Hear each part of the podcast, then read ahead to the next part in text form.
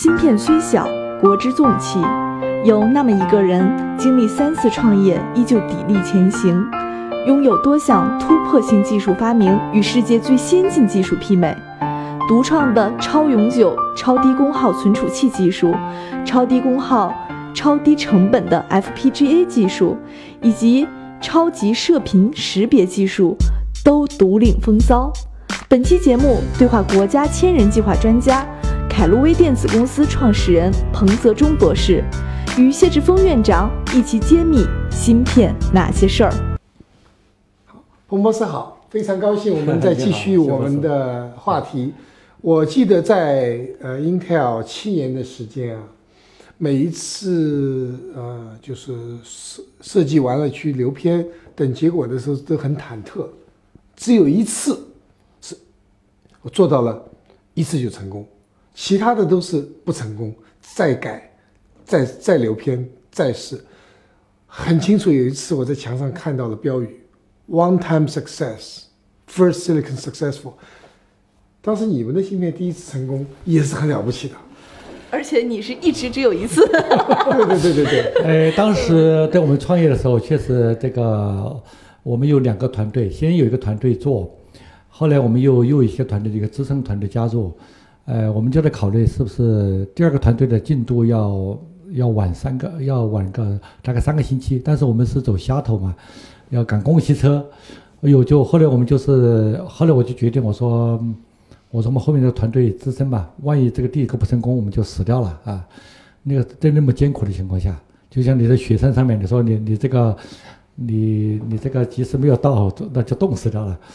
后来我就第二个团队，我是说，我们说我们是，我们就说我们叫第二鼓励个第二团队，我说你们赶。哈，我们加班加点的赶，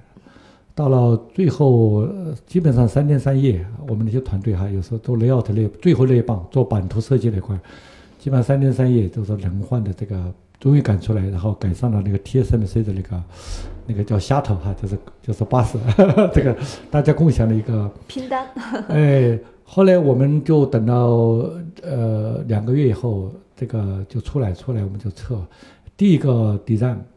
有个 bug，找了半天没找到。后来我们第二个底站，弄弄弄了很久，哎，终于，当时我们测试设备也很简陋，嗯，哎，终于把它弄出来，可以写进去，可以读出来。哎呦，当时很高兴。而且再过几天之后，我们又把一个 one megabit，就是一兆位的，全部呃编程出去，就是零一零一零一的这种，我们叫做图形棋盘啊格式，那么出来是一个是一个完美的格式。当时我们这非常激动，我就是我们整个团队基本上都都要哭起来了，这 这个是振奋人心，振奋人心，真的是。如果没有这个底站的话，我们可能就就死，可能就死掉了，或者很艰苦。我想。后来诺基亚风险的公司为什么在几天之内，他们看了之后一直在跟踪我们，就打了一百五十万，连手续都没有签得很好，就。那是哪一年？就是在零二年的，那是大钱 了，那是那是大钱，一百五十万美金是真是救了我们。哎，后来我们一直融资嘛，就融了七百万美金。呃，后来 k o p a s 开始走上正轨。呃，然后我当 CEO，从零一年开始创业到零五年，我们连续三年被那边有个叫做 Red 什么一个一个杂志叫。为了什么一个一个评估的一个杂志，它评为全世 Kilopass 是全世界最注 VC 关注的六十家初创公司，它叫 Sixty，叫 Hottest Sixty，嗯，这个 Startup Startup 公司连续三年，嗯，所以我们的公司当时这个有这个技术突破，再加上我们在非常这个艰苦的时候，Only Four Company 就是我唯一的四家公司拿到钱，而且拿到大钱。所以说这个也是很不容易的，而且我们很快就在第二年、第三年，我们就就出产品。马威尔是我的第一个客户，我 马威尔那是大公司啊，美国世界前十大设计公司啊，第一个客户。对，您您为那个马威尔解决什么呢？Kilopass？哎，我们就提供一个 IP 给他，比如说一个八 K 的呃一种存储器，他拿去做一些配置哈。配置啊，一般我们的 IP 一般是从一 K 到八 K 到几个 mega，嗯，但是它就作为它的，因为马威尔是做 disk drive 的，它有些配置，因为我们是标准 CMOS 工艺，是点一八的，呃，不用全兼容啊。这个这个产品出来之后，一个是它一次性可编程，呃，那么就可以把以前的编程的数据要从外面 download 进来，我就直接在就在区本里面，啊，就是一个 single chip，就是单单芯片的这个架构，呃，而且它是永久保存、可编程，呃，所以说它面积很小，所以说我们当时就开始一直就开始走向正轨。然后我做到零五年的时候，基本上我们就开始市场也慢慢起来，台积电、联电还有很多中芯国际都开始，我们是它的 IP 提供商哈，IP provider。呃，已经在 break even 的时候，突然我们当时公司呢就是在在想，如果是只是走 IP 这个道路，就像卖软件一样的，呃，卖知识产权的话，这个呢就是靠一些收一些这个我叫佣金哈，loyalty 哈，啊，一个 front 费，一个 license 费。这个很难把公司做得大，我们一直在想要做一个，找一个 product，一个产品，独立的产品，卖产品就可以，呃，卖的卖的很快。对。当时一直在考虑做这个 FPGA，因为我是从 FPGA 公司出来的，呃，或者是用这个来做 RFID，但是我们一直在在里面在在突破。但是我们做 FPG 呢，当时我们说用这个一次性编程的 FPG。确实有特点，至少比 Acto 那个先进很多，因为我是标准标准生物式工艺。但是有个遗憾的是，在 FPG 里面有些很多都是做前期的研发，要多试很多次，要重构，一直要验证好以后，你才能够出产品。那么一次性编程，如果编程不成功，你就要扔掉；如果你装在机器里面，装在设备里面，那么整个板子都要扔掉，它很麻烦。后来一直说什么，我们市场部就说你，哎呀，你能不能把这个，呃，在编程之前，一次性编程之前。固定之前能不能多次编程？哎呀，我说这个很难。当时我们也揣，我们也是试了很多种方式，比如说是氧化层在阶段性的击穿，但这个都不可靠。后来直到有一天下午，也是四五点钟，这个这个下午不是在公司，突然我在突然一下灵感就出来了，因为也是很多很多的时间花了很多。哎，我就突突然我就想到一种方法，哎，我说可以可以编程，马上我们正好有这种架构。在以前架构上不用改造，我就去测试，验证成功了，达到我这个可以多次编程的实验。后来我马上非常兴奋，当时我们我们团队也是分析，哎呀，我们终于说，我们就跟跟董事会说，我说我们凯威，呃，我们那个 k i l o p a s 我们要做产品做 FPGA，我有个突破性的技术，啊，这个 FPGA。后来我们给给给我们的董事会 board 就做了个报告，我去讲演，我说我们这个突破，哇，这个是很高兴。后来我们就说准备去融资。但这个融资呢，要要很大的资金呢。当时就觉得要五六千万美金嘛，要要做在硅谷做起来。后来我们就决定是把它 spin off 出来，就是把它从第一家公司把它分离出来，分离出来这个单独融资。因为我们 k i l o p a s s 的 IP 这个 business 基本上在 break even，再花一点钱就可以就可以开始盈利了。哎，呃，然后做但是做 FPG 呢，希望。要新的要至少，在美国做要四五千万美金啊，至少或者五六千万美金。当时我们就把它分离出来，分离出来，因为我是这个技术的核心团队。后来就说董事会说了，他说建恒你继续去做 CEO 啊，去拽我，因为新的技术要靠你去你去为核心嘛。后来我们那时候就在做两家公司的分离嘛，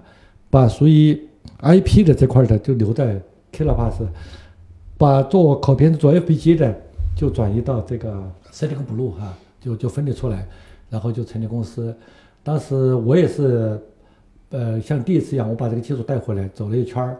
因为第一次这个技术说只要几千万带回中国大陆了，哎，带找了一圈找不到，我回去了嘛。后来零二年那边找到资金，后来零五年我又带到这个 FPG 这个突破性的技术。那么我们当时就瞄准是低功耗、低成本，因为它是标准 CMOS 工艺嘛，啊，那么我就带出来，也是走了一圈儿。这个至少要几亿，当时哈，因为这 A P G 的它的量级是要在美国要要几亿美金嘛，在中国几几亿人民币是要要。那是哪一年的事儿？是零五年。哦，您一一年回来的时候要几百万，然后零五年回来要几亿。呃，对我我零一年回来我要我要上千万几千万，一直没找到。这个回来要找几几个亿，更难了。这个是更难了，更难。后来就我找了半天，我觉得哎呀，这个是很难找。那个时候不像现在，现在可能也很难找，因为要找几个亿啊。中国可能最近有些改变。后来我就回去之后就融资嘛，也谈了很多 VC。后来呃，我们就找到了那个 CrossLink，也是投 Xilinx 啊，嗯他投了 Xilinx 作为 BGA 世界上第一个 FPGA 公司老大，嗯他二十年多都没投过。他看到我们这个技术之后，觉得这个是个在 FPGA 里面是个突破性的技技术，嗯他们就就就领投了进。后来还有一个叫，P Tango，P Tango 是个以色列公司啊，一个投资，还有一个是 USVP，都是在硅谷是 first tier，就是一流的风险投资公司。再加上我们以前的老的 Killer Killer Pass 这些也跟进啊，那么第一期就融了一一呃是呃一千六百五十万美金，在中国是不可能的事情，哎，就融到后来就开始做做做，就做就开始做。后来我在零七年我离开那家公司，呃，原因是什么呢？因为我找了个 co-founder，一个印度人，但是我们在在产品的定位上面，还有在我希望在中国来做。也拿到钱，我说在美国你要花六五六千万美金很难融资，即使做成了之后，团队都都失去控股了。我是呃希望在中国来做，但是他不愿意，他说他要到印度去做。哎，我说那就没没意思哈。就我说这个公司你你去做吧，我回来我做 RFID。我当时也觉得 RFID 我们这个技术用到这个 RFID 的话，也是将来是一个颠覆性的技术，因为它可以把这个 RFID 成本做得非常低，因为呃它是标准 CMOS 工艺嘛，嗯而且可以一直按照摩尔斯定律一直往下去做，没有阻碍。现在二分利一般都是一方 PROM 嗯，或者一种啊、MTP 啊这种比较贵的呃比较贵的，呃，所以说我就零七年我就我就辞掉了那边的这个当时的 President CTO 哈切尔曼啊，我说你们做，我回来做这个。但是我的股份一分没卖，我觉得这公司也还是有呃呃有希望的，因为我这个技术一定是世界第一嗯领先的。我我 Kilo Pass 离开很多年，我一分都没卖，别人说你能不能卖掉，开销头，我说不用，我说希望他做，就像自己养的孩子一样的。嗯我说你们就做，只是嫁出去而已了嘛。然后，我就回来，我说有了很厚的经验，我说这第三家公司，阿尔法 d 可能要不了这么多钱，那么我就回来，我就慢慢做。我说一定要把第三第三家公司做成在中国落地，做成中国公司。所以说回来就是零七年我就回来，就一直在坚持。呃，当时把房子抵押出来哈，又又抵押了呃房子，又抵押房子，太太到后来对对？对对对对，因为我我在美国工作了，已经两家公司有一二十万的年薪嘛，那个时候我是 EO 嘛，对哈，那么有些积累嘛，把以前的账那些还掉了，这个这个，呃，后来我就又有几十万美金，我就回来，然后对在中国做。中国做呢，确实也是做做得非常辛苦。我因为立志要做成中国公司，我就没有找外资的钱，啊，没有找。当时有美国的公司也感兴趣，呃，有新加坡的、有台湾的投资人，我说一定要在中国做。那在中国呢，就是确实在中国也很难。尽管我已经有两家公司的经验了啊，而且这个技术已经 proven 的，但在 RFID 里面也是个新的公司，也是一直我回来做到有一年的时候，我们就出样品了。出了样品之后，突然后来就是呃，到了江阴有一个中介人就介绍我们的江阴有一个这个华宏实业，他们是做这个有点像乡镇企业一样的哈，有点像那种呃这个华西村一样的，他们有几十亿的这个，他们当时也想转型，后来就投了三千万给我，哎，然后一看到样品嘛。呃，这个投了他进来，所以我还是蛮感激这个民营企业家。从谈到决定二十天，从谈第一次见面到到资金到位是两个月，也是在国内是很不容易的。是很不容易的，而且他也不控股，他不，懂，他也不控股，对，对，所以说这个我也是很很感激那个那个胡世勇，那个一个是非常好的一个远见的企业家，嗯呃，这么当时也是把他当恩人一样在，呃，但是也是做的很辛苦，因为我这两三千万你要做这么大的 RFID，好这个我我这里得打断一下了，因为咱们一直在出现这 RFID 啊，是我我是小白，我代表听友来问一下谢院长，啥是 RFID 啊？你你 FID 是英文的简称是 IF 是 Radio Frequency 啊，就是射频，它是传输的一个呃那个高频的一个呃频率。ID 呢是 Identification 啊，我们翻成电子标签，所以这个是对不对？对对对对对对，有很大的应用。它未来原来是希望呢，在所有的物联网时代当中，每一个物品里面都有一个 FID 芯片，那才有独独特的标志。那么原来沃尔玛提出他所有卖的产品都要有这个东西，那他对于物流管理、销售是很好的一个东西。就是万物互联里边的一个基础的，在物联网里面一个基础的东西，但是我们呃彭总这边的 RFID 和传统的 RFID 又不一样，嗯，这就请彭总介绍，它叫我我 XRFID。芯片揭秘开课了，谢院长带队为大家深度解读芯片产业。不仅有中芯国际、格科微这样的行业龙头，也有科创板新势力公司。如果你想增加自己的洞察力、认知力和决策力，欢迎点击页面详情，一起和我们透视中国芯，探索引爆点。对，但我我还存留在您之前创立那两家公司怎么样了？哦，你那给个听友两家公司一个交代。是这样的，呃，第一家公司到今年元月份，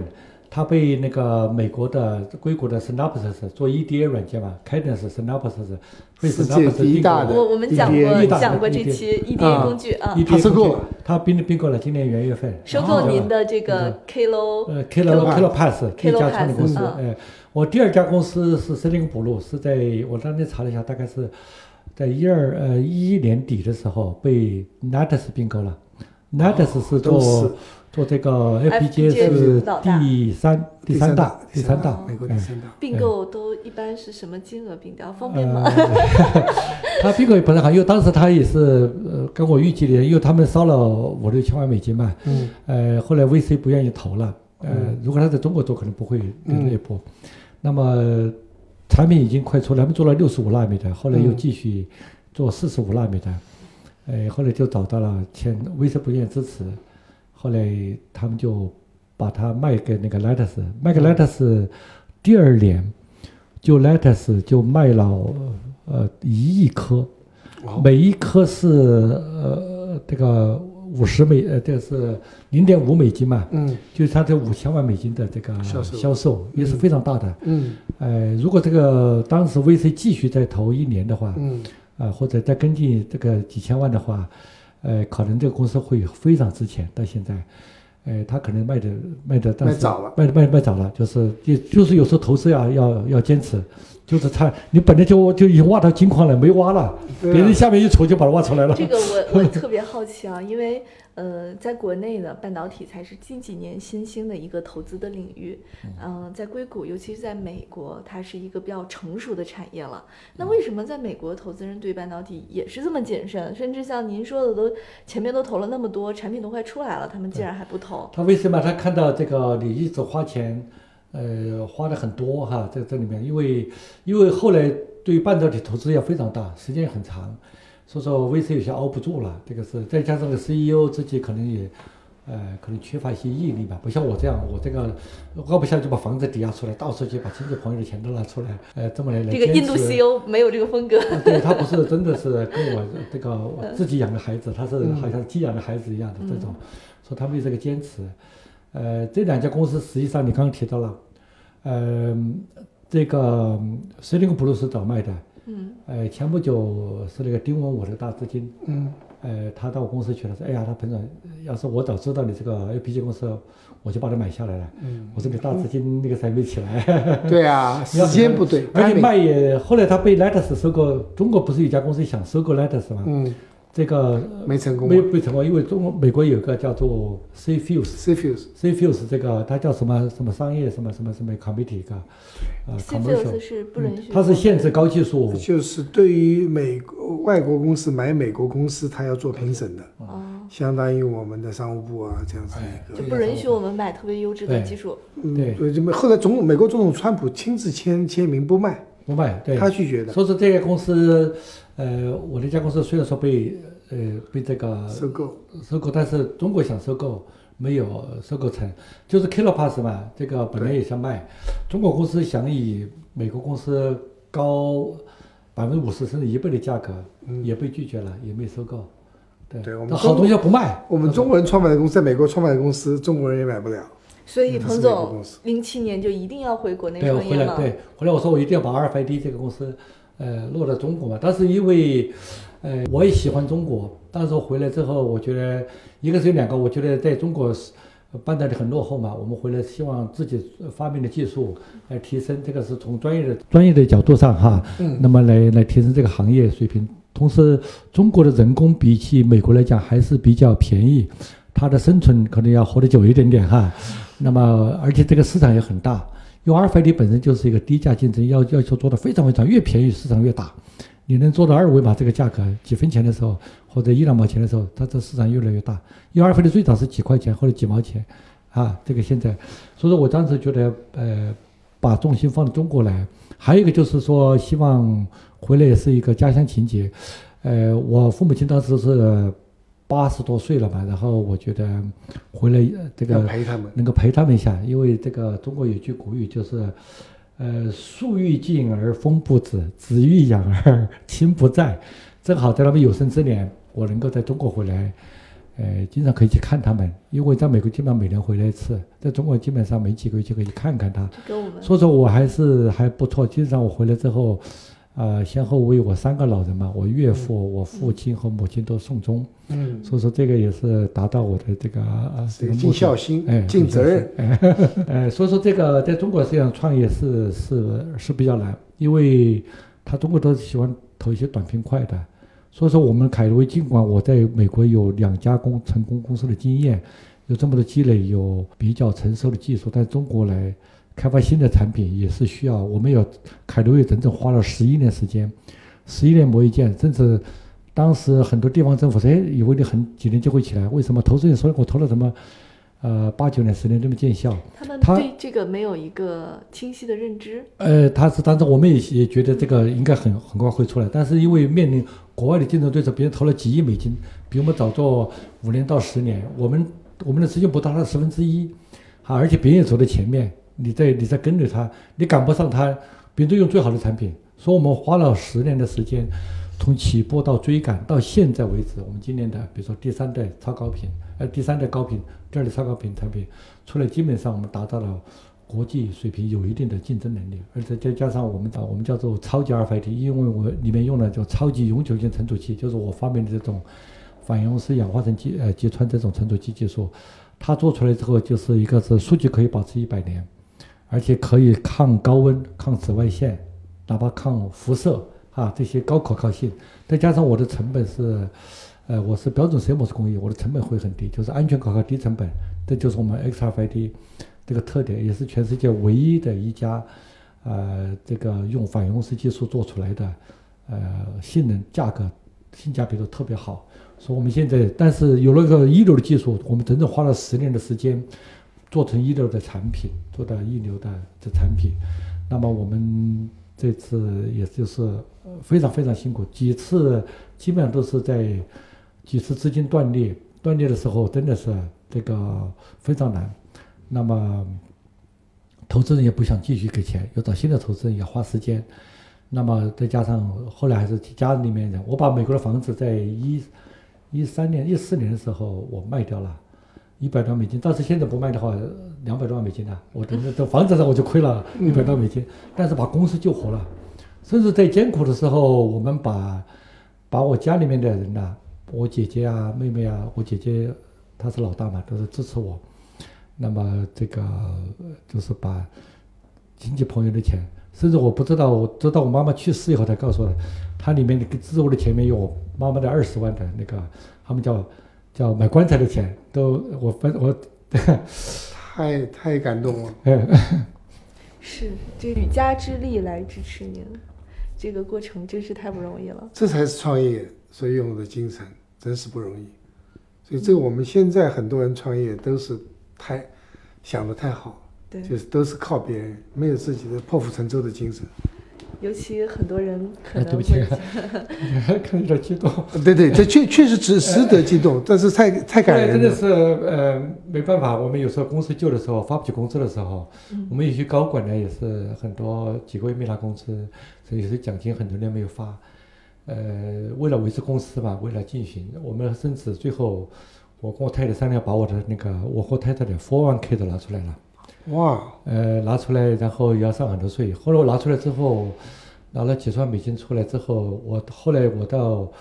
我都要交税嘛，交税有几万美金的，五万美金要交税，因为我一下拿出来就公司，我都没有钱，都是 delay 了，没钱交税了。哎，没交税，我都是都是给他利息，一直到我缓过劲来后才把他这个税给补掉了。所以说这个创业是非常非常难的，这才是真正的创业。因为如果不是一个你是 original 的这个 founder，他这个你雇的是 CEO，他怕他他是雇佣别人就走了，他拍屁股就走了，很多很多或者贱卖就卖掉了。嗯所以说这个创业它是一个也正常，因为十家公司里面应该就是说九家公司不成功，这是这是正常的。对呃，对，是创业成功属于一种偶然，是一种偶然的，就这种。完全同意。所以说，这个有些想创业的人，确实要有这个思这个思想压力，还有有这个思想准备。除了你有 IQ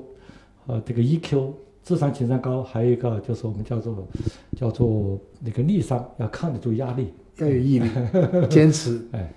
还有就是投资人要清晰的认知到，对投尤其是投集成电路，可能它是一个漫长的周对，期。对对，一个漫长的。但但但是我们也不知道，但是我们觉得这个行业确实进来之后，有时候往往呃创业的时候就是说，呃真正产品出来遇到很多风险。你看，你有有技术的风险，有产品的风险，有有有核心员工的风险，有资金风险，有市场风险等等很多，还有资金风险。那么曾经有个人呃问我，他说他彭总你回来你你连续创业三家公司，你认为最难最难的是什么？我说难的东西很多啊，都有很多啊，这个技术、资金、产品、人才，这个还有营运很多，有一个错了，你你你有时候就死掉了，就这里面。但是最难最难就是坚持，坚持是最难的。嗯这个这句话非常重要。嗯，中国很多创业者就是没有这个思想准备，觉得可以做短平快。嗯，其实绝大多数成功的企业都是要坚持的。所以说这次呢，这个中芯事件哈，确实让人看出来，原来芯片大家都不投，它确实是需要八年、十年甚至二十年的这种不断的投入哈，特别是你在后期，你你资金没这么大，越来这个资金叫投入越来越大。嗯你后期这些你根本你没有见到，早期投资呢，它一直在从市场上能够得到得到利润，就把它养起来。你后面的从零开始，你要你要你要投入这么大的资金，要花这么长的时间，它确实是很难的。中国也是走了很多弯路，这个里面呢说确实是，原来就是他们说生孩子确实要十个月怀胎。并不是说我我两三个月我就可以这个，呃四五个月就可以孩子怀出来，它确实是现在这次中芯事件确实让大家让国民知道了，原来芯片确实是需要这么多的投入，长期投入。你要做一个稍微有价值的东西，你没有个五年、十年，甚至甚至是更长的时间，你是做不出来一流和二流的东西出来。你除非做一些呃低端的，别人废弃的东西或者抄一些东西，但是你进不了主战场，进不了主战场。所以这次确实是中国人民醒悟起来，但是是不是是很多投资人有一些新的改观？我们是是 look forward，就是展望哈，希望是有一定的。我也希望通过这个平台，让 全中国人民知道，包括投资人和政府的决策人知道，这是一个长期的投资，大家一起来坚持。感谢大家收听《新事揭秘》，更多精彩内容请关注《新事一书》。我是谢志峰，我在新事揭秘等着你。